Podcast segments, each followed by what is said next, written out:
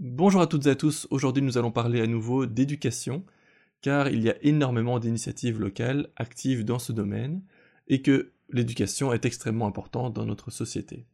Alors dans cet épisode on va à la rencontre de Be Education, qui vise justement à soutenir toutes ces associations et organisations dont le but est d'améliorer l'éducation de nos enfants de manière globale. Lutter contre la discrimination dans les écoles, aider les enfants en difficulté, et bien d'autres sujets encore. Alors que font-ils exactement? Eh bien on en discute avec Margot de Be Education.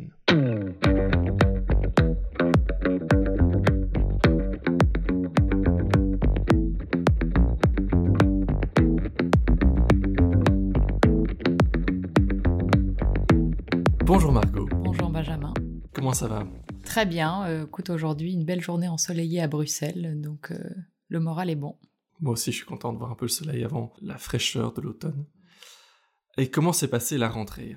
Et la rentrée, euh, eh bien, écoute, euh, de façon euh, professionnelle, donc comme je suis dans le secteur de l'enseignement, était mouvementée avec toutes les incertitudes du Covid.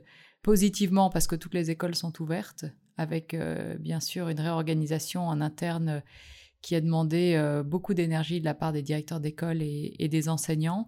Un contexte qui n'est pas évident pour le secondaire avec le port du masque, mais euh, dans l'ensemble, euh, voilà, des écoles qui sont ouvertes, des enseignants qui sont au rendez-vous, euh, des élèves aussi, et, un climat motivé pour, pour vraiment faire en sorte que les apprentissages puissent se transmettre à l'école. Et dans le réseau, voilà, tous les projets qui sont mobilisés pour soutenir le système, également une vraie énergie, une vraie motivation pour, pour profiter de aussi de cette situation un peu d'incertitude pour apporter des solutions nouvelles, pour venir en, en soutien et, euh, et, dans un contexte où je pense on réalise l'importance de, de l'enseignement aujourd'hui. Et donc si on parle d'enseignement, évidemment, c'est parce qu'on parle de Be-Education. Alors est-ce que tu peux nous expliquer brièvement ce qu'est-ce que c'est Be-Education Oui, alors Be-Education, c'est un réseau d'ASBL qui sont actives et engagées pour euh, améliorer l'enseignement en Belgique. Euh, c'est né de plusieurs constats. Le premier constat, c'est que bah, aujourd'hui les systèmes éducatifs en Belgique sont qualifiés de bons, mais, euh, ont des taux d'inégalité encore euh, très forts, un des plus forts de, l'OCDE, et un taux de décrochage scolaire autour de 15%. Et puis ils sont aussi parfois un peu figés par rapport à un monde qui change. On demande beaucoup, beaucoup aux enseignants, aux directeurs d'école qui parfois manquent d'accompagnement, de, ressources, et alors qu'il existe euh, en marge du système plein d'initiatives euh, qui naissent euh, d'enseignants eux-mêmes, de chercheurs, de parents d'élèves, même de, privés, d'entrepreneurs sociaux, qui sont là en, soutien de l'école. Et, et Education vise à vraiment euh, faire croître l'impact de ces initiatives et favoriser la collaboration avec les acteurs de terrain, avec le, système. Donc on se fixe euh, euh, vraiment quatre axes d'impact qui est soutenir des initiatives qui luttent contre les inégalités et le décrochage scolaire, celles aussi qui visent à renforcer l'apprentissage des fondamentaux des STEM et des compétences du XXIe siècle. On va avoir dans notre réseau des initiatives qui cherchent à, inciter les élèves à agir en citoyens responsables et enfin des initiatives qui assurent le bien-être euh, à l'école et qui luttent donc contre le, harcèlement. Aujourd'hui, donc on a 27 organisations dans le réseau qui a été lancé en, 2020. Et qu'est-ce qu'on apporte à ces organisations? On les soutient à travers euh, des formations qui leur permettent de monter en compétences et de se renforcer, renforcer leur équipe opérationnelle pour plus d'impact. On organise aussi des temps de rencontres informels entre elles pour qu'elles apprennent à, à se connaître et à explorer des synergies, mais aussi des rencontres avec des acteurs du système, euh, des directeurs d'école, euh, des personnes qui travaillent dans ce qu'on appelle les PMS, des personnalités aussi euh, des cabinets ministériels pour favoriser vraiment la collaboration. Je pense que tous ceux qui travaillent dans le secteur vraiment de l'enseignement et de l'éducation sont là pour, ben voilà, pour améliorer les choses, pour, pour faire en sorte que les, les élèves puissent s'épanouir et vraiment réussir. et c'est comment ensemble, collectivement, on peut faire cette différence. Ok. Euh, j'ai plusieurs questions par rapport à tout ça. D'abord, tu vises à aider les... Enfin, vous visez à aider les, les enfants à partir de quel âge? Est-ce qu'on parle uniquement primaire ou secondaire aussi? Ou est-ce qu'on parle aussi également des, universités? On se focalise vraiment sur ce qu'on appelle l'enseignement obligatoire ou quasi obligatoire euh, qui va de l'âge de 3 ans à 18 ans et donc tout le, maternel, le primaire et le secondaire. Et, nos, initiatives vraiment euh, sont toutes actives vers cette tranche d'âge euh, d'élèves. Elles sont actives dans les écoles, mais aussi peuvent proposer des services en extrascolaire qui viennent des, activités qui viennent justement en solution pour améliorer bah, le bien-être à l'école ou alors travailler sur une compétence. Euh, par exemple, on a un projet qui s'appelle Debateville, qui organise des clubs de débat euh, après l'école.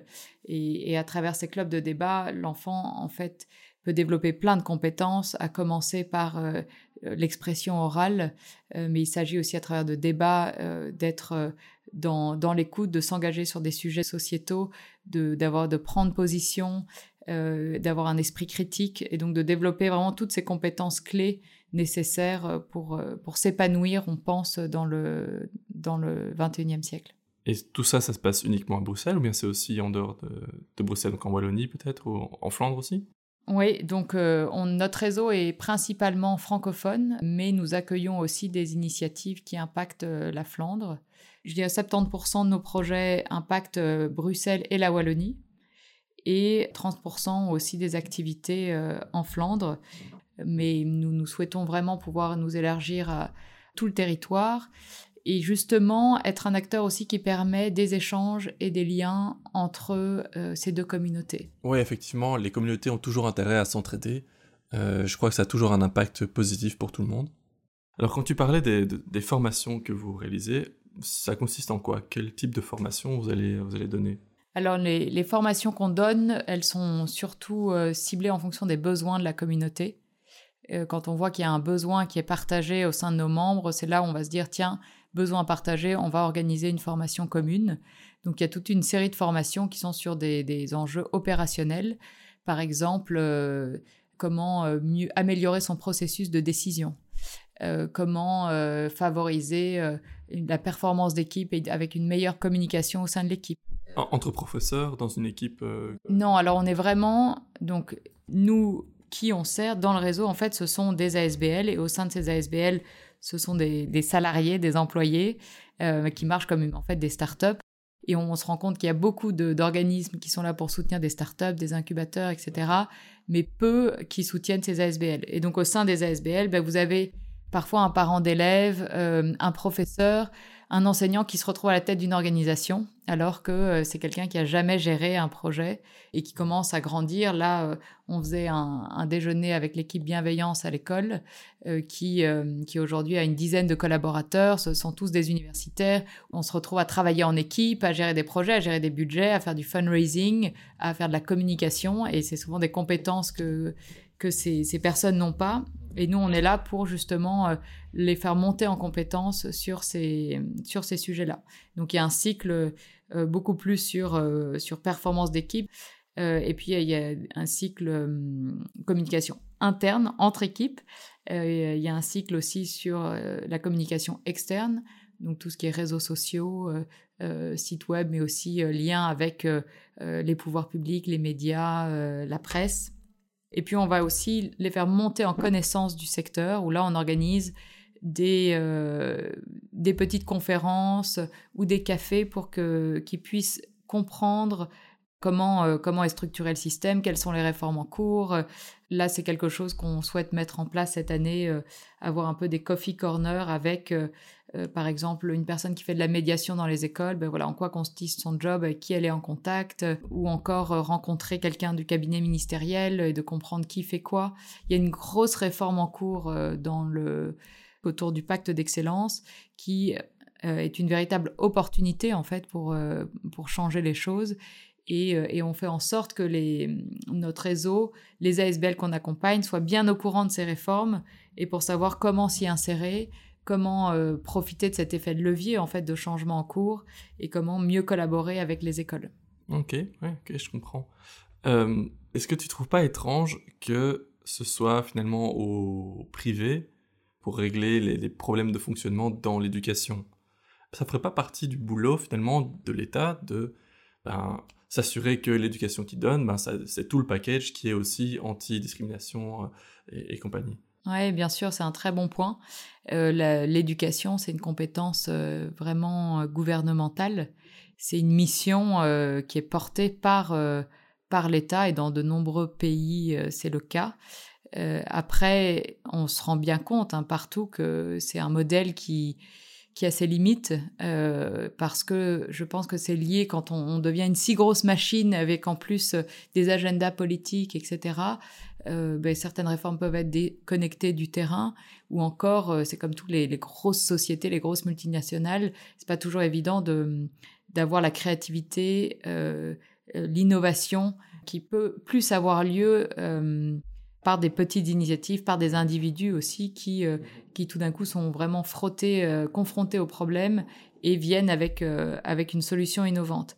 Et c'est là où, vraiment pour nous, il y, a quelque chose qui est important, c'est c'est essentiel et je pense que la plupart des gouvernements se rendent compte de ça, se rendent compte de l'importance d'avoir un vivier quand même proche du terrain qui innove et qui apporte des solutions et de rester en fait en, en veille et de rester ouvert vraiment à ce vivier d'innovation pour ensuite euh, les intégrer en fait dans le système euh, étatique euh, et, pouvoir leur répondre à grande échelle sur les territoires. Et pour nous, c'est un peu une mesure de succès qu'on a quand on voit toutes ces ASBL qui apportent des solutions. par exemple, je pense que elle est une ASBL assez connue en Belgique, Teach for Belgium, qui fait partie de notre réseau, qui eux ont vraiment un savoir-faire au niveau de, bah, du recrutement déjà de jeunes enseignants, euh, de gens qui se prédisposaient pas en fait à devenir enseignants, euh, sont séduits par l'offre Teach for Belgium parce que Teach for Belgium vend ça comme un métier qui a du sens, qui peut avoir beaucoup d'impact, ce qui est vrai.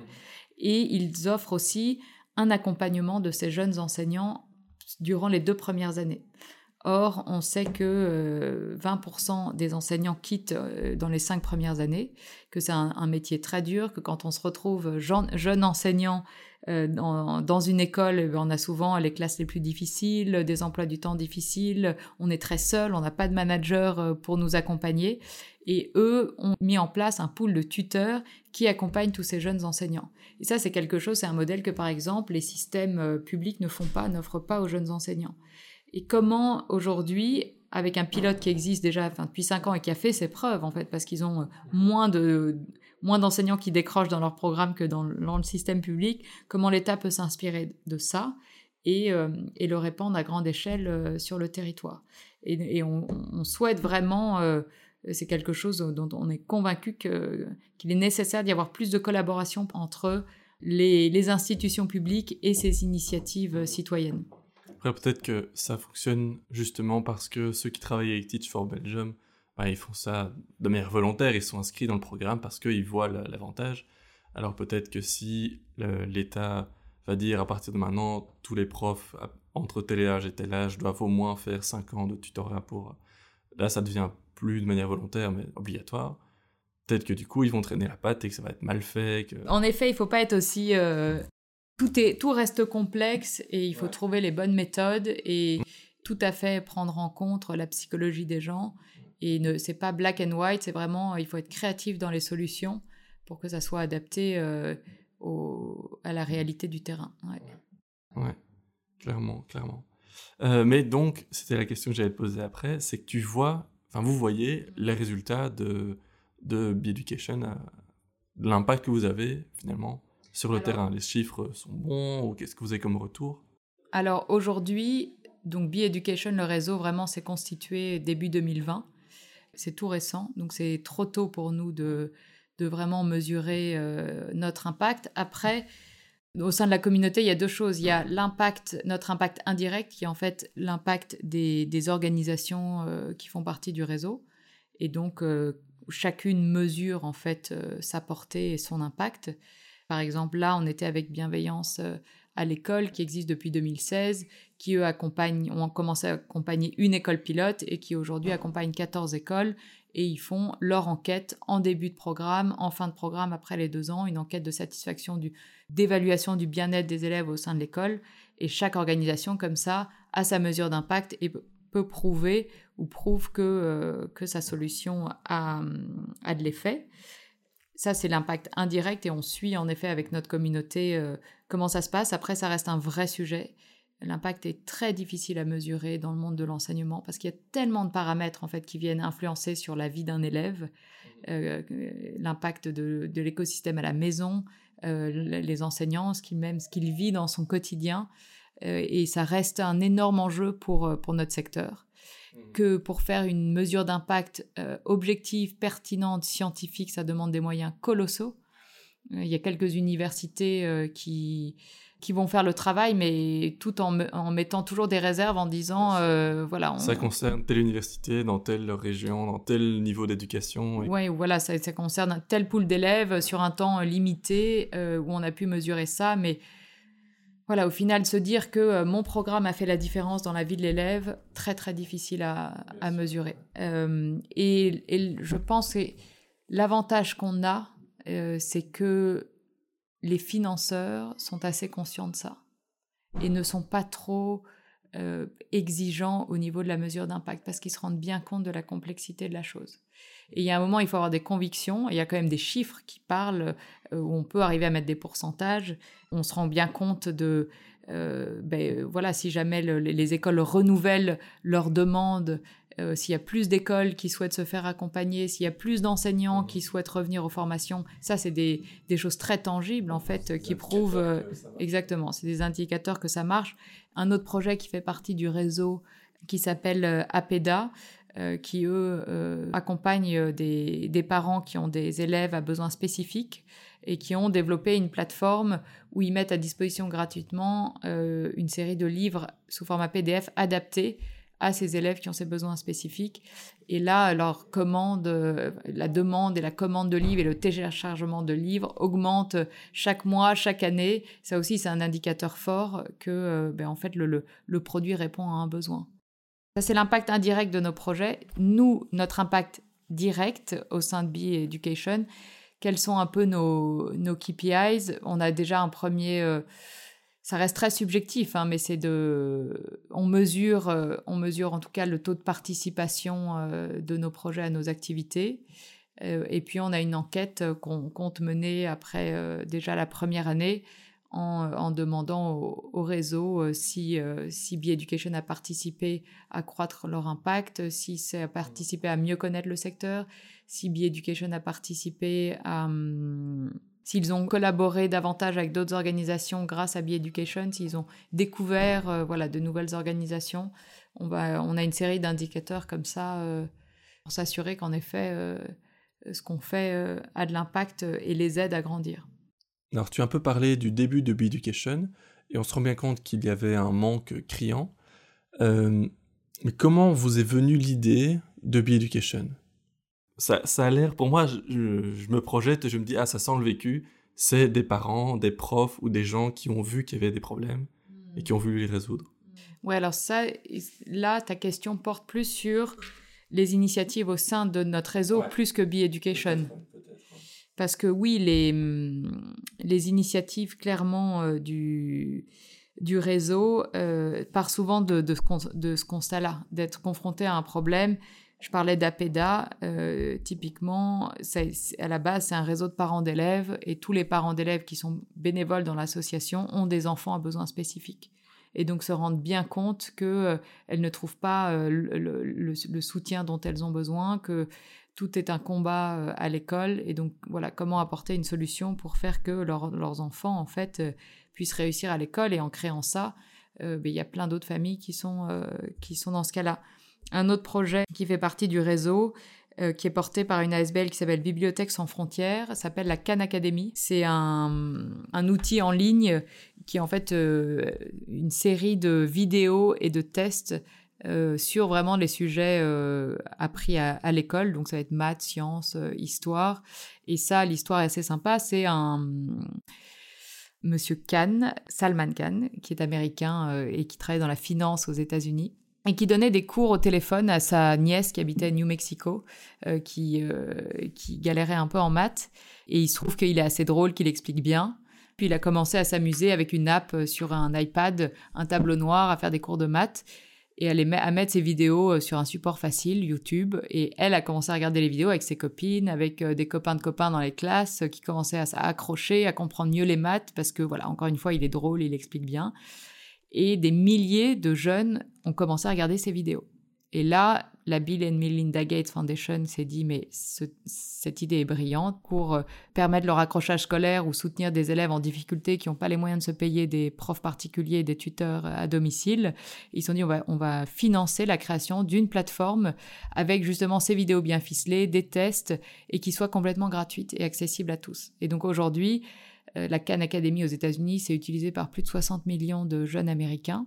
Et ça a été, euh, tout a été traduit en français pour les programmes francophones par Bibliothèque sans frontières. Les vidéos, les tests sont adaptés aux programmes scolaires. Euh, et ça, je trouve que c'est une, chouette histoire. Ouais, c'est une chouette histoire, effectivement. Ok, ok. On en vient à la crise du Covid. Tu as dit que ça, ça va être forcément une rentrée plus difficile que, que d'habitude. Et aussi que le milieu éducatif et les enfants sont toujours touchés par des tonnes et des tonnes de problèmes qui font que c'est difficile de juger si vraiment quel a été votre impact. Et ici, clairement, ils sont dans une situation complètement nouvelle, jamais vue, qui a sûrement bouleversé leur éducation. Comment vous l'avez vécu déjà en interne et qu'est-ce que vous avez pu mettre en place? Il y a eu une belle mobilisation, en tout cas, euh, du réseau par rapport à la situation, et en même temps euh, une frustration euh, parce que parfois on se sent impuissant, surtout sur la question des inégalités scolaires. En fait, ça a été un vrai moment, un énorme enjeu pour tous les, enfants qui, qui sont dans des domiciles qui ne permettent pas de s'isoler pour travailler, qui n'ont pas de connexion à Internet, qui n'ont pas d'appareil numérique, ou alors qui dépendent aussi d'enseignants qui n'ont pas joué le jeu et qui n'ont pas forcément bien poursuivi les cours euh, à distance. Et c'est là où, vraiment se creusent les inégalités. Et face à cette situation, bah, on se sent très impuissant. Alors il y a eu des, euh, mobilisations pour euh, collecter des ordinateurs, les, les, les, distribuer, mais ça remplace pas voilà, la présence en classe. pour certains élèves aussi, ça a été très difficile de, se retrouver isolé alors que c'est un âge, surtout à l'adolescence, on a besoin de, d'appartenir à un groupe. Alors là, il y a eu des vraies mobilisations pendant l'été, justement, pour offrir des activités en présentiel à, tous ces enfants. Et à côté de ça, quand même des, belles, euh, euh, des belles idées, des belles solutions pour offrir euh, des, temps en ligne. Je pense par exemple à Scola ULB, qui, qui est un autre projet qui fait partie de notre réseau, qui eux font du tutorat euh, dans les écoles où les étudiants donc, euh, de l'ULB sont formés pour euh, faire du tutorat après les classes sur des, matières précises et accompagnent un, groupe d'élèves. Eux ont commencé à mettre en place le tutorat à distance en utilisant vraiment les moyens du bord. Donc ça peut être sur WhatsApp, sur Skype, sur Zoom, à les, recruter en ligne, à les former en ligne et à faire ce tutorat à distance. Et ils ont fait notamment tout, pendant l'été tous des, des, cycles comme ça à distance qui ont vraiment permis de, pallier euh, un petit peu euh, les, difficultés. Euh, après, c'est aussi une période qui a, offert des vraies opportunités pour tous les projets dans le numérique. Là où il y avait une certaine réticence et qui est complètement légitime hein, face à voilà la vraie question du numérique à l'école, l'addiction aux écrans, qui n'est pas une question évidente, mais qui est une réalité dans laquelle on vit. et je pense que ça a été une vraie une vraie aubaine pour que euh, les enseignants, euh, les élèves aussi, les parents réalisent la chance et la puissance et l'effet de levier que peut avoir un outil numérique sur l'apprentissage. Ou parfois, euh, pour un élève qui décroche, qui n'arrive pas à suivre en maths à l'école, ben, regarder une vidéo, oui, sur un outil numérique, ben, peut lui redonner le goût des maths. que on a, certains, certaines écoles ont vu que un cours à distance et en laissant, en laissant les enfants en autonomie se passait mieux qu'un cours en présentiel. C'est une vraie opportunité de réflexion sur comment euh, tirer parti de l'existence du numérique pour favoriser la réussite des élèves. Quel message tu donnerais aux, écoles et aux associations qui sont dans, votre réseau pour les aider à surmonter la crise euh, du Covid? Je parlerai de résilience. Je pense que c'est un temps qui fait vraiment appel à notre résilience, où il faut s'accrocher. Je euh, dirais aussi d'être d'être ouvert et de et de chercher les opportunités que cette crise apporte. parce que toute crise offre des opportunités qu'on ne voit pas forcément, et donc de, rester connecté à, sa créativité et de s'ouvrir davantage à, la collaboration aussi. On est plus fort à plusieurs et de se dire, de chercher, voilà, si, tiens, d'être connecté à une barrière, un blocage et de voir si, tiens, est-ce qu'il n'y a pas quelqu'un qui pourrait m'aider à résoudre ça, à débloquer ça. Ouais, faire appel à, vraiment la, collaboration et l'intelligence collective. Si voilà, je suis une, SBL qui est intéressée par, euh, par le réseau euh, Beducation, comment est-ce que je vous contacte? Comment est-ce que je fais pour travailler avec vous finalement? Oui, donc pour faire partie du réseau Be-Education, la, première chose, c'est de... Euh, il faut s'assurer que le projet s'inscrit bien dans un de nos quatre axes donc qui est la lutte contre les inégalités euh, et le décrochage scolaire, le renforcement des apprentissages, la citation à agir en citoyen responsable et, euh, la lutte contre le, harcèlement. Et puis, nous soutenons des projets euh, qui ont déjà fait leurs preuves. On ne soutient pas des projets complètement naissants, on ne va pas soutenir une idée. L'idée, c'est de voilà d'avoir déjà constitué une, une, ASBL et avoir travaillé avec, avec quelques écoles euh, ou alors déjà avoir fait quelques, quelques pilotes avec des élèves. Et nous cherchons, voilà, pour rejoindre le, le, réseau, c'est aussi adhérer à nos valeurs qui sont autour de vraiment l'impact, où on cherche des projets qui s'adressent donc à, ces enjeux majeurs et qui, qui ont l'ambition et qui souhaitent toucher le plus grand nombre d'enfants.